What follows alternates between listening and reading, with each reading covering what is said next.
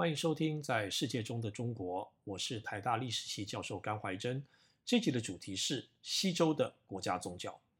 我用两集来谈先秦的国家宗教，一起谈周王权，一起谈战国国家体制下的新宗教。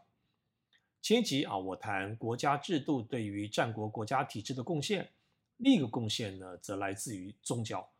战国国家体制的成立，以至秦汉皇帝制度的成立。都拜这些宗教之赐。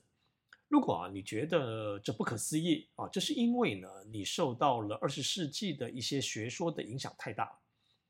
这些学说呢，认为中国文明是人文的啊，不受宗教的影响。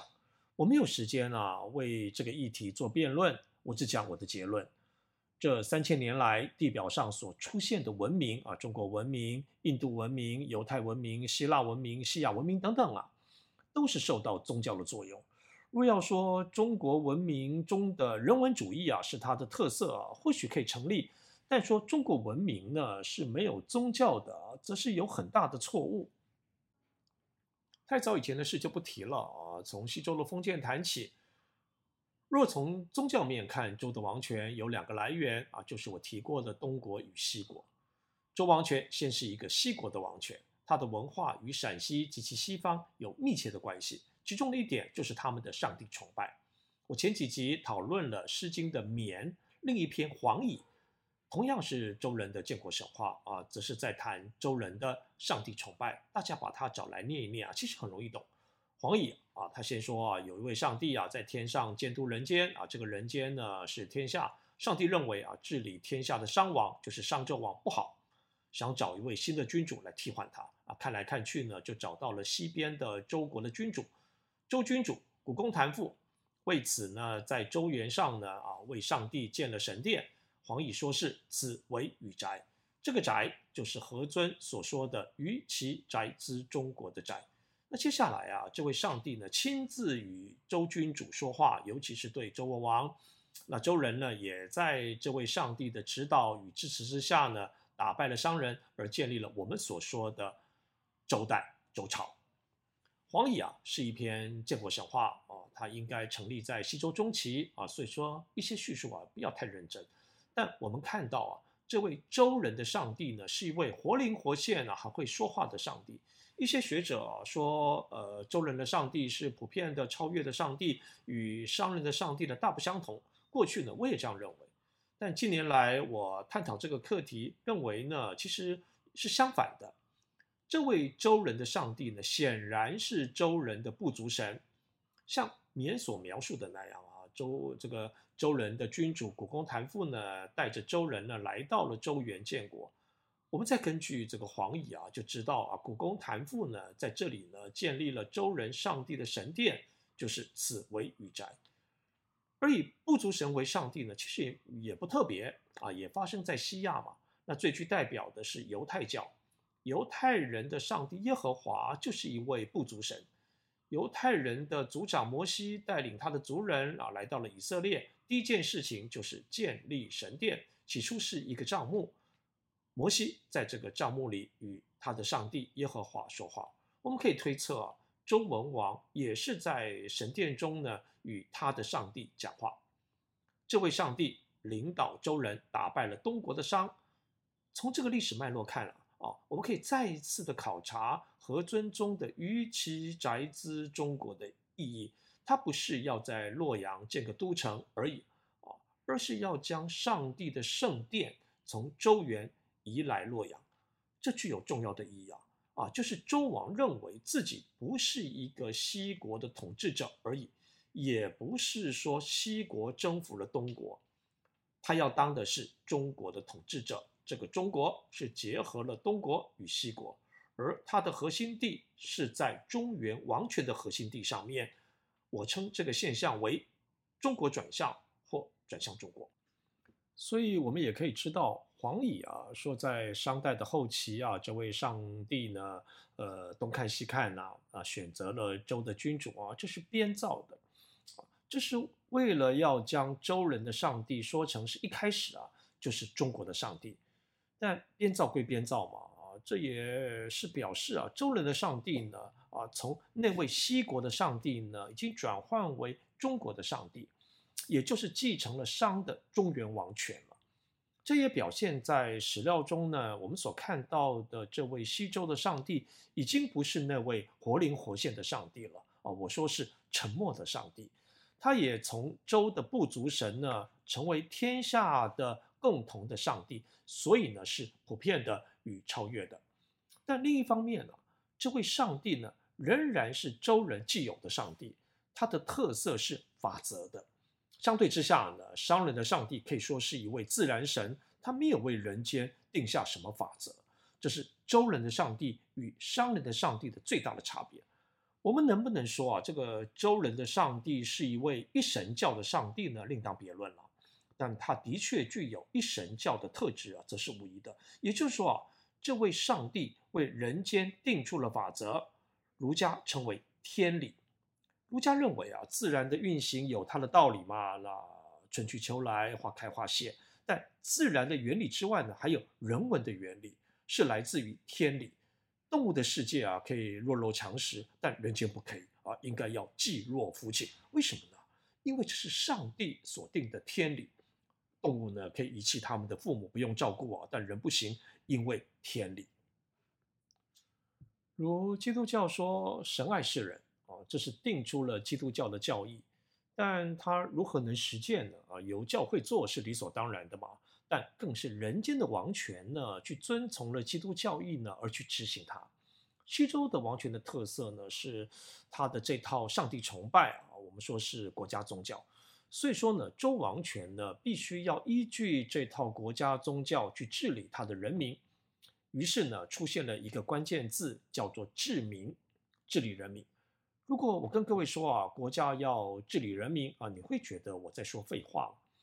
但这在今天作为理所当然之事呢，在历史时期呢，不是理所当然的。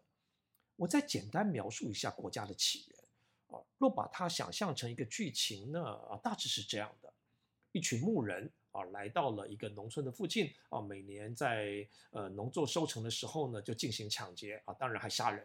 那几年下来啊，这个农村呢就无法运作。啊，牧人呢也就抢不到东西了，所以牧人与农人呢干脆达成一个协议，农村在收成后啊，将收成的部分呢就送给牧人啊，要牧人了不要再来抢了。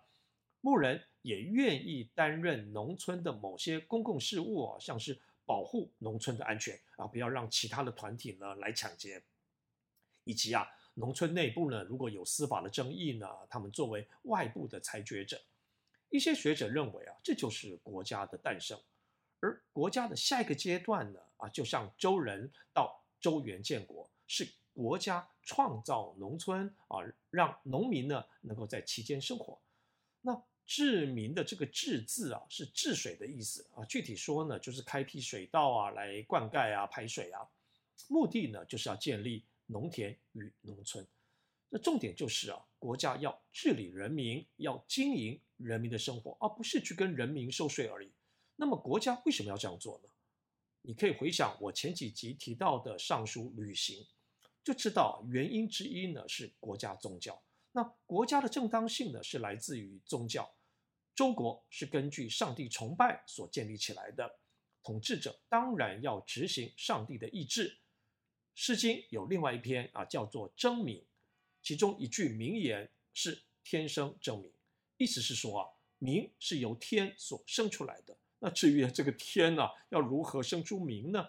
反正啊，它就是一个宗教的事实嘛。哦，你不要用你的科学的脑袋去想它啊。不管如何啊，民是天所生的，而国君呢是为天呢、来治理人民，当然要为人民服务嘛。啊，视人民为自己人。总之啊。到底是国家利用了宗教，还是宗教利用了国家？站在历史学的立场啊，反正就是这么回事嘛。在历史上，二者是同时在发展。国家没有宗教，不可能是个国家；那宗教没有国家呢，无法做他想要做的事情。过去我们在讨论呃商周革命的时候的。关于天的观念的转换的时候呢，啊，我们强调了周人的上帝带来了普遍超越与法则的天，这种说法呢，当然也有它事实的根据了。但是呢，更关键的是啊，这位上帝是源自于周人的上帝，是周人的具有部族神性质的上帝。那就像耶和华上帝之于犹太人那样，耶和华与犹太人之间有神圣的约定，周人的上帝呢，与周人之间呢，肯定也是有的。我们想象啊，古公谭父呢带领周人来到周原建国，建立上帝神殿时的那个情景，上帝与周人间有特殊的伦理关系。那作为上帝指定的人间代理人的国君，当然也与他的人民间呢有伦理关系哦。我们过去会说啊，什么视民如子啊，就是呢，统治者把人民呢当成儿子啊或者女儿。若是今天呢，统治者把我当成他的儿子啊，会令我很讨厌。但在古代啊，如果统治者呢愿意当我爸爸啊，就算会责罚我呢，至少会好好照顾我嘛。当然，你也不要这么好骗嘛。啊，统治者说爱你呢，就真的爱你吗？我要讲的是制度的原理。我们实施民主政治啊，你真的相信人民可以做主吗？但不管如何嘛，我们的确是可以通过投票去选我们的统治者嘛。那西周的国家呢，也的确建立了一套国家治理人民的制度。周王所治理的领域是天下，就是上帝所在的天呐、所监督的下方。王者是天所任命的合法的统治者啊，就是依据天命。天为什么要任命该人为王者呢？因为有德，这个德是一种宗教的素质。有德者本身呢、啊，其实就是一位宗教人士嘛。至于如何有德，有德者的作为应该是什么啊？是其后儒教的大辩论，一言难尽。这个周的国家宗教的创立者是周公，在周公主政的时候，他做了一项大改变。他将这位周人的上帝转换为中国的上帝，所以呢，这位上帝不再是周人的部族神，他会普遍与超越的治理人间。也就是说，如果周王做得不好，他也会像当初撤换掉商纣王啊，以及在之前的夏桀王一样。而且啊，这位上帝所定的法则也是普遍的适用在所有的天下之内的人民。啊，好比要对人民实施好的政治啊，等等。周公也认为啊，周王权的合法性啊，在于有德。那有德的具体的做法是敬德。敬是周人统治者啊，或说是周贵族的日常生活的态度与实践。再具体说啊，敬的生活啊，就是要过着礼仪的生活。简单说，坐要有坐相，站要有站相，在规定的时间要做规定的事情。这也是我们所说的周礼。传统儒家说周公呃治礼作乐啊，这是夸张之说了。周公呢更不会去编一本书叫《周礼》啊。但由此传说也不是没有道理的，因为周公是西周的国家宗教的建立者啊，算是教主。他没有编书，但他对周人的发言呢被记录在政府的档案当中，后来被编成一本书啊，叫做《尚书》。西周中期以后呢，周贵族要到学校受教育，这个学校叫做王官之学。我相信啊，周公所提出的天命啊、敬德等宗教的理论呢，是在这些国立学校当中呢，不断地被研究与教学。我依传统学者的说法啊，将这套周王权的国家宗教呢，说成是周礼。总之，西周的政体可以说是一种国家宗教，它的特色是第一。国家及宗教，国家的政治组织呢，是一个教团。西周的宗教可以说是礼，统治集团的成员呢，好像是神职人员一样，要敬德。第二，国家与人民间呢，具有政治的关系，也是一种宗教的关系，而由此衍生出伦理的关系。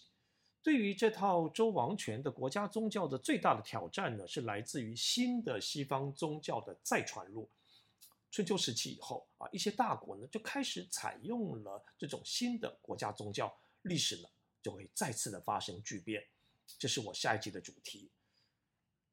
历史啊，就是过去的人们所发生的真实的事情啊，所以它很有趣。我也希望你觉得历史很有趣。我是甘怀真，我们下一集再见。